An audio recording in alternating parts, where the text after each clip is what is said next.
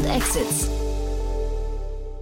Einen wunderschönen guten Morgen und herzlich willkommen zu Startup Insider Investments und Exits, unser Format, in dem wir hier jeden Tag die wichtigsten Finanzierungsrunden des Tages besprechen, immer mit renommierten Gästen, meistens aus der VC-Szene, heute aber ein Ex-VC zu Gast, nämlich Louis Hahnemann ist bei uns zu Gast, äh, passionierter Business Angel trifft es wahrscheinlich am besten, aber auch Tausendsasser, dazu wird er gleich ein bisschen mehr erzählen. Wir haben über drei tolle Finanzierungsrunden gesprochen oder ja, wir haben über drei tolle Ereignisse gesprochen. Eine Finanzierungsrunde, einen Börsengang und eine Übernahme. Also es könnte bunter nicht sein und bunt ist wahrscheinlich auch schon das erste Thema, aber ja, dazu gleich mehr mit Louis Hahnemann, dem passionierten Business Angel. Startup Insider Daily. Investments und Exits. Cool, ja, ich freue mich auch. Äh, Louis Hahnemann ist wieder hier, Business Angel. Ich, ich glaube, mehr kann man momentan nicht sagen. Äh, Louis, du hast ja ähm, Headline verlassen, bis jetzt Business Angel. Hallo. Ja, hallo, danke Jan. Schön, dass ich äh, trotzdem Verlass noch weiter hier äh, sein darf. Ähm, genau, und es gibt viele spannende Themen. Ich hatte dir ja schon erzählt, dass bei mir äh, gerade dieses äh, Klimakrise, was kann man eigentlich alles machen, um die Klimakrise zu bekämpfen, sehr wichtig ist. Und da habe ich halt verschiedene ähm, Ansatzpunkte gerade. Ich äh, berate nachhaltige Startups im, im Wachstumsbereich, ähm, bin da bei Eigensonne gerade aktiv, bei Ecosia, ähm, bei ein, zwei internationalen Firmen auch. Und äh, neben dem mache ich quasi Arbeit vor Ort, politische Arbeit zum Beispiel. Ich habe jetzt sehr viel beim ähm, ist jetzt für die außerhalb von Berlin äh, wahrscheinlich nicht bekannt, aber es gibt ein Volksbegehren, das heißt Klimaneustart Berlin 2030 und es ist super ambitioniert ähm, quasi, weil man versucht, wenn die Politik es nicht selbst auf die Reihe zu bekommen, über direkte Demokratie äh, wurde ein Gesetz geschrieben, dass Berlin bis 2030 klimaneutral werden soll. Und wir haben es jetzt geschafft, in äh, wirklich sehr, sehr kurzer Zeit über eine Viertelmillion Berliner davon zu überzeugen, die äh, unterschrieben haben und wirklich ganz klassisch unterschrieben. Ne? Das heißt, man braucht wirklich Offline-Unterschriften, muss die sammeln.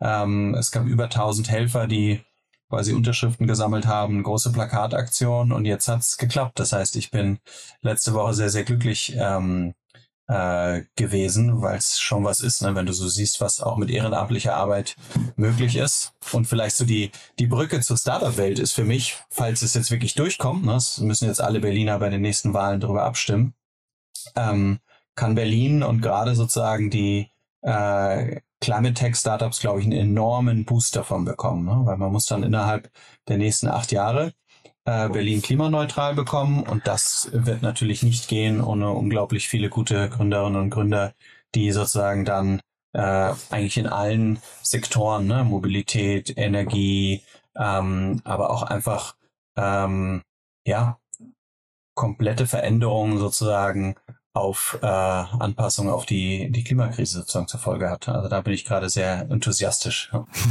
Dann ist es aber viel mehr als Business Angel, Louis. Dann habe ich dich ja fast falsch angekündigt gerade. Ne?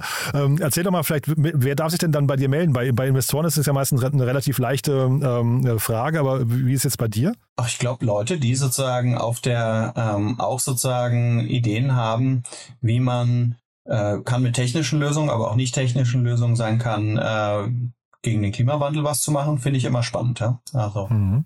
das sind, glaube ich, die richtigen. Cool. Und dann hast du aber trotzdem heute quasi als Reminiszenz in deine Vergangenheit hast du ähm, ein paar Themen mitgebracht, äh, über die wir heute sprechen möchten, die, ähm, ja, ich würde sagen, zumindest zwei davon sind relativ klassische Investments, ne? Oder, oder zumindest Investment Cases ähm, im weiteren Sinne.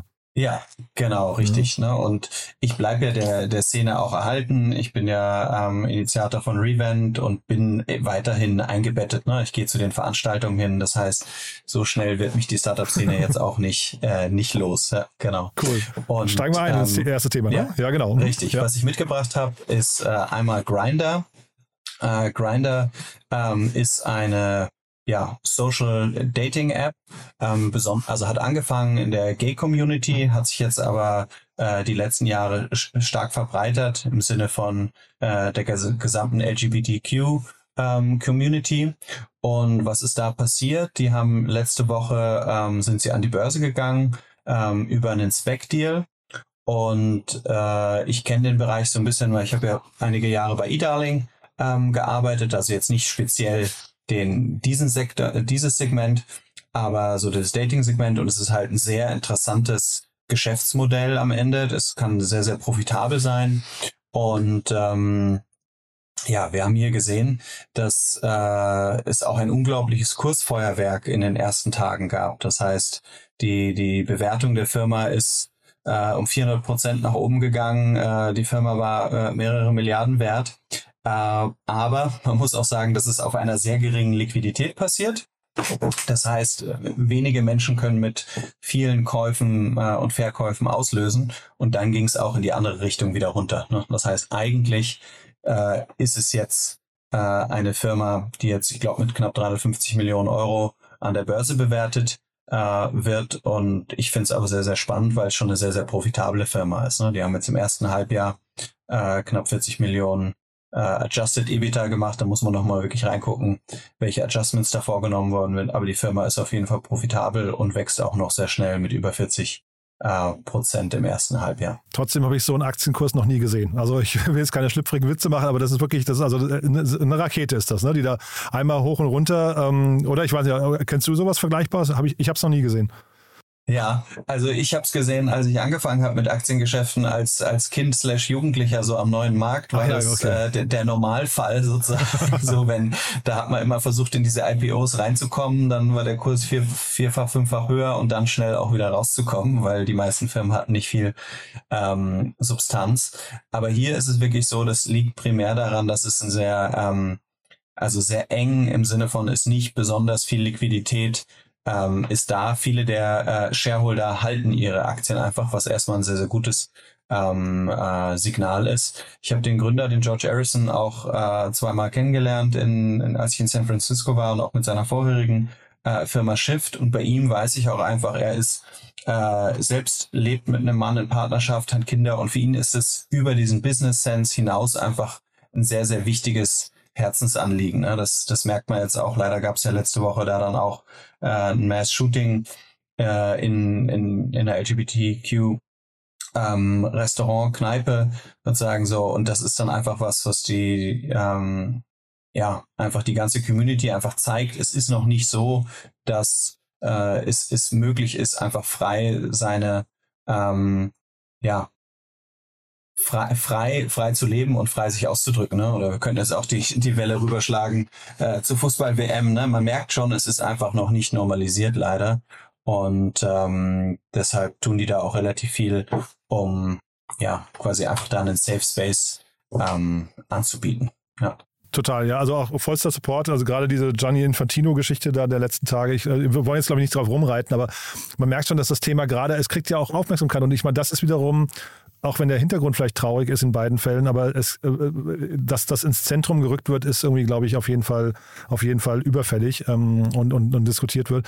Trotzdem vielleicht nochmal zum Business Case. Ähm, du hast ja auch eine Vergangenheit im, im Dating-Bereich. Ähm, ist das jetzt hier ein, ein, ein, ein, Case, wo du sagst, der hat Zukunft oder auch gleich vielleicht auch, wir, wir reden noch über einen anderen äh, Fall, den du gleich mitgebracht hast, wandert jetzt alles schon mehr in die Nische und man muss versuchen, in der Nische irgendwie profitabel zu werden, weil die großen Märkte schon alle besetzt sind. Ja, also ich glaube, ähm, das hat Zukunft. Ich kann jetzt nicht sagen, wie groß, aber wenn man sich anguckt, wie ähm, die, die Marktführer in dem Bereich, jetzt Match.com oder andere, wie viele Monetarisierungselemente die schon eingeführt haben, ne, auf Tinder und auch auf anderen Plattformen, ähm, ist Grinder da noch äh, hinterher.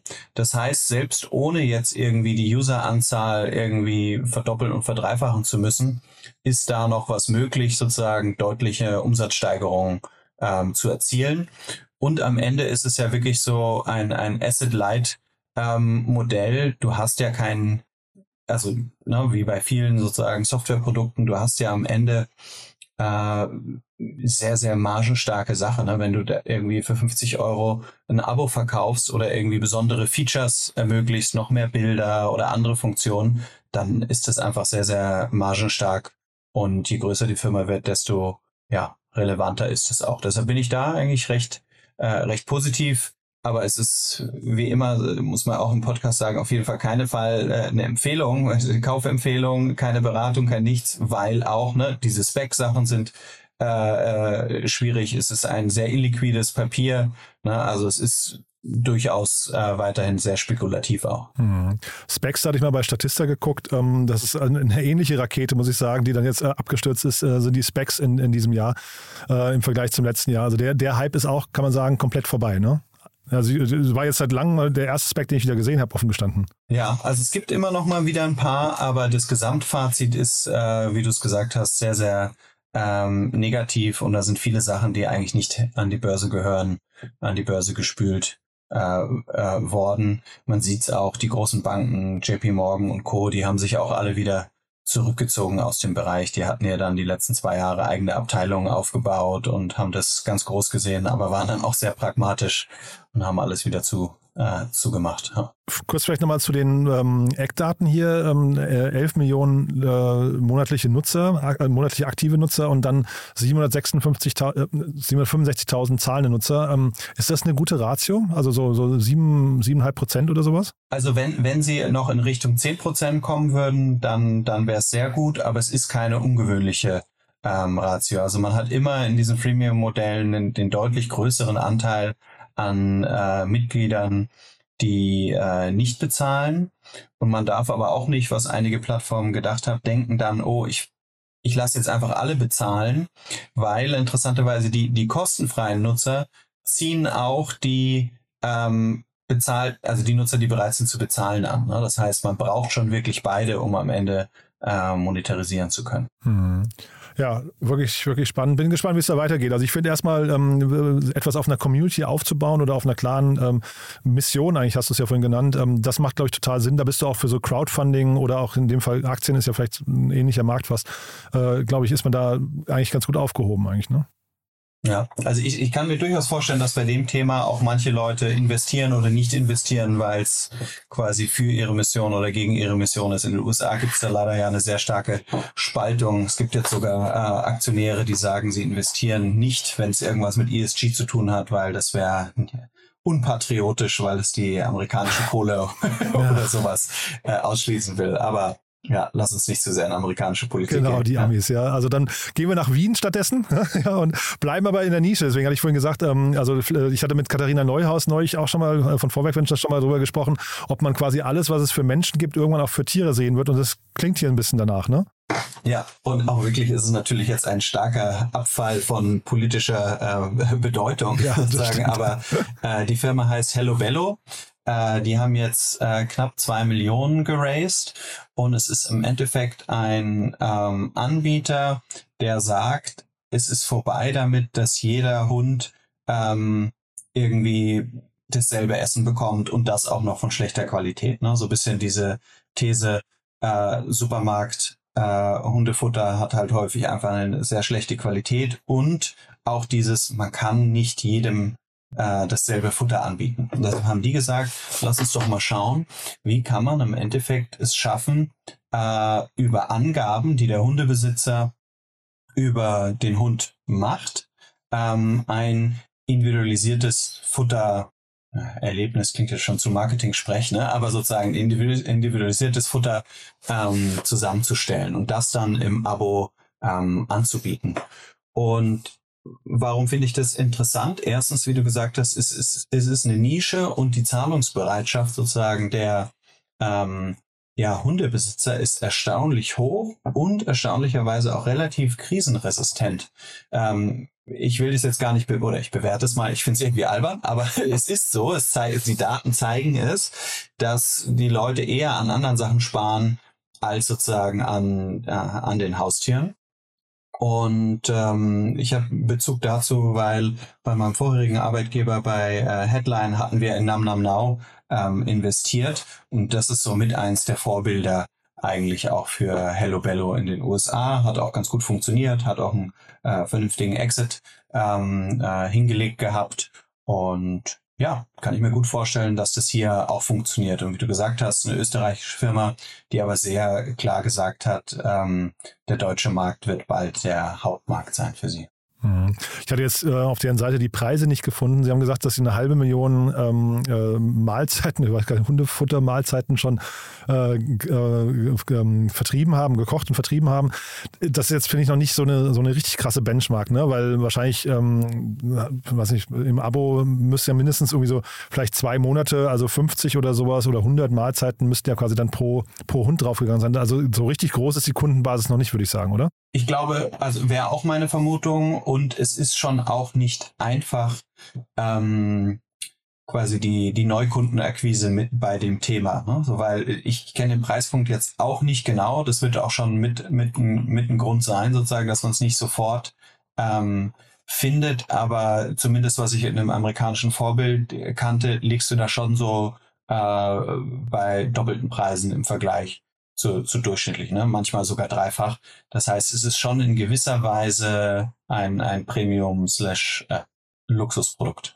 Ich habe es hier unten gerade im Kleingedruckten gefunden. Ähm, 201, äh, 215 Euro für 28 Tage. Ja, ähm, also das ist dann schon irgendwie auch natürlich clever, wenn du halt so große Pakete ähm, verkaufen kannst. Das ist wahrscheinlich also das Stichwort Warenkorb, ne? Unit Economics. Die könnten da vielleicht sogar ganz, ganz spannend sein an der Stelle. Ja, ähm, richtig, genau. Wenn man dann jemanden gewonnen hat und der wirklich im Abo bleibt, wird es sehr interessant. Ja, ja. ich möchte an der Stelle nochmal, ich hatte äh, Tessa Zaune-Fiegler neulich zu Gast, die Gründerin von VecDoc und das fand ich auch spannend. Äh, die produzieren veganes ähm, äh, Hundefutter, weil sie festgestellt haben in Studien, dass Hunde eigentlich gar kein Fleisch brauchen und das natürlich... Ach, spannend. Jetzt, ja, ja, genau. Das fand ich auch interessant vor dem Hintergrund CO2-Fußabdruck ähm, äh, und so weiter ist das eigentlich irgendwie ein Weg, den ich, den ich eher befürworten würde, als jetzt hier diese, diese Luxusverkostung. Ähm, ich hatte, als wir mit Katharina darüber gesprochen hatten, gesehen, es gibt 870 Millionen Menschen auf der Welt, die Hunger leiden und dann finde ich sowas immer so ein bisschen, tue ich mich ein bisschen schwer mit, muss ich sagen. Äh, ja, ja, geht mir ähnlich. Ja. Also, also dann wir werden hier keine Kaufempfehlung ausgeben, aber dann klingt es so, als wenn man diesen Podcast vielleicht nochmal anhören äh, sollte als Hunde Hundebesitzer. Total. Ja. Aber dann lass uns noch, du hast ein ganz tolles Thema noch mitgebracht, finde ich, das auch, glaube ich, so ja, deinem Naturell ziemlich entspricht, ne? Ja, genau, richtig, weil es äh, hat, hat, mehrere Sachen, die Leute, die mich schon länger kennen, sozusagen. Erstens die, die, die Themen, eine gesellschaftliche Wirkung ähm, dahinter stehen, für mich sehr relevant und gleichzeitig interessiere ich mich, seit ich ja 12, 13 bin, für das Thema Geldanlage. Ne? Deshalb war dann die dieses irgendwann Investor werden, vielleicht doch auch was, was schon früher äh, angelegt war. Und hier, was ich mitgebracht habe, ist eine, eigentlich zwei Startups fusionieren Ne, laut äh, PR-Meldung, aber wenn man mal so ein bisschen hinterher guckt, würde ich eher sagen, die eine kauft die andere ähm, doch äh, auf. Und das eine ist Female Invest. Ähm, was Female Invest macht, sozusagen, ist eine Plattform, die von Frauen für Frauen dieses Thema Finanzen leichter zugänglich macht und auch die Besonderheiten sozusagen ähm, aufzeigt. Und das ist ein, äh, eine Plattform, es ist am Ende ein Modell, wo man, ich glaube, 11 oder 12 äh, Euro im Monat zahlt und dafür dann über ähm, Content, aber auch wirklich ähm, Gespräche mit anderen Community-Membern lernt, wie äh, gehe ich mit Geld um, wie lege ich Geld an und ich glaube, das ist sehr, sehr wichtig. Generell ist mein Eindruck, dass die, die durchschnittliche, ich sag mal, ähm, der durchschnittliche Europäer relativ wenig weiß sozusagen über Geldanlage, gerade im Vergleich zu jetzt Amerikanern. Und dann auch nochmal muss man sagen, dass die ähm, ein Großteil der Frauen nochmal einen Ticken weniger weiß, weil es was ist, was traditionell häufig dann eher von den ähm, Männern übernommen worden ist innerhalb des Familienkontextes. Und deshalb sehe ich da schon einen starken Teil der Emanzipation, wenn man sozusagen das selbst äh, in die Hand nimmt. Und diese Female Invest, wie diese Plattform heißt, hat jetzt äh, Gaia Investments ähm, aufgekauft oder ist mit denen fusioniert. Äh, ein dänisches Startup, die äh, erklären, ähm, wie man in nachhaltige Startups, äh, Entschuldigung, Startups sage ich zu in nachhaltige Geldanlagen investieren kann und man kann es über diese Plattform auch direkt machen. Also es ist eine Trading-Plattform ähm, und das wird jetzt integriert in Female Invest. Und da bin ich auch sehr gespannt. Sozusagen, äh, vielleicht kommt es ja auch mal nach äh, Deutschland. Aktuell ist es nur in den äh, Nordics ähm, aktiv. Und ja, fand ich einfach eine schöne, schöne Meldung. Ja. Finde find ich auch. Ähm, ich vermute aber so von den Eckdaten her, ist es auch wirklich noch sehr kleinem Niveau alles, ne? Ähm, äh, oder wie, wie schätzt du das Ganze ein? Ja, würde ich auch sagen, ne? Sozusagen die äh, Gaia hatte jetzt vor kurzem äh, drei Millionen äh, Dollar äh, geraced, sozusagen Female Invest ein bisschen mehr, aber auch nicht äh, super viel. Ich habe jetzt keine äh, Zahlen über, über User äh, gesehen. Ich hatte mal kurz bei den Download-Zahlen, die halten sich jetzt auch noch in Grenzen. Ähm, das heißt, es ist sicherlich noch was, was ähm, ja früh ist. Und wie gesagt, auch so ein bisschen, was man jetzt erlebt im, im Fintech-Bereich, auch, auch ein bisschen zu diesem Trend zur Konsolidierung ähm, führt. Ne? Dass dann vielleicht die einen gesagt haben, okay, wahrscheinlich werden wir eigenständig nicht äh, es schaffen sozusagen und gehen dann in, in quasi den gemeinsamen Weg. Das war nämlich genau meine Frage, ob das Ganze vielleicht auch ein bisschen dem Marktumfeld geschuldet ist. Ich, ich finde, das Ganze liest sich toll und ähm, vielleicht sind auch gebündelte Kräfte genau das Richtige. Aber es, diese Konsolidierungswelle, das merkt man gerade schon, ne? Ja, merkt man schon und deshalb würde ich vermuten, ne, sozusagen, aber das ist jetzt von außen der Blick, dass da einfach zwei Sachen zusammenkommen, ne, dass, dass es da Synergien gibt. Aber wenn beide ausreichend Finanzierungsmöglichkeiten gehabt hätten, ähm, eventuell auch äh, alleine weitergemacht hätten. Bleiben wir dran, ist ein tolles Thema, finde ich, äh, Luis. Und äh, also waren drei tolle Themen, muss man sagen. Hat echt Spaß gemacht. Haben wir was Wichtiges vergessen zu einem der Themen? Ähm, nee, würde ich, würde ich nicht sagen. Ja. Dann bin ich gespannt, wie es mit, mit der Klimaneutralität oder dem Klimawandel in Berlin weitergeht, ja, der, der Neuausrichtung. Finde ich, finde ich cool, dass du da dran bist. Ähm, und ganz gezielt dazu kann sich auch jeder bei dir melden, der da also nicht eine Unterschrift leisten möchte, aber der irgendwie mitmachen möchte, vermutlich, oder? Klar, ja, das wäre äh, am wichtigsten eigentlich Leute, die mitmachen wollen, sozusagen so, weil wenn jetzt alles gut geht, kann man im Februar äh, darüber abstimmen und da brauchst du noch viele Leute, die mit unterstützen. Ja. Louis, ganz herzlichen Dank und dann freue ich mich aufs nächste Mal, ja? Ja, bis dann, Jan. Ciao, ciao. Startup Insider Daily, Investments und Exits. Der tägliche Dialog mit Experten aus der VC-Szene. Ja, das war Louis Hahnemann und das war Investments und Exits für heute oder für diese Woche sogar. Ich hoffe, es hat euch Spaß gemacht. Wenn dem so sein sollte, wie immer die Bitte, empfehlt uns gerne weiter. Wir freuen uns hier immer über neue Hörerinnen und Hörer, die uns noch nicht kennen. Dafür vielen Dank an euch, wie immer. Ja, und ansonsten, falls wir uns nicht mehr hören, euch ein wunderschönes Wochenende, aber nachher reinzuhören, lohnt sich auf jeden Fall. Wir haben wieder tolle Gäste heute am Start. Und außerdem kommt morgen wie jeden Samstag ein Media Talk, bei dem wir Podcasterinnen und Podcaster aus ganz Deutschland vorstellen, die man in der Startup-Szene kennen sollte. Und dann am Sonntag wie immer Startup Insider Read Only mit meiner lieben Kollegin Annalena Kümpel, die ja hier seit über 100 Sendungen schon Autorinnen und Autoren vorstellt, die Bücher geschrieben haben, die man ebenfalls als Startup-Unternehmer kennen sollte oder am besten lesen sollte. Also von daher, ihr seht schon, reinhören lohnt sich auch am Wochenende. Deswegen sage ich mal Tschüss bis nachher, bis morgen, bis übermorgen oder ansonsten ein wunderschönes Wochenende bis Montag. Ciao, ciao.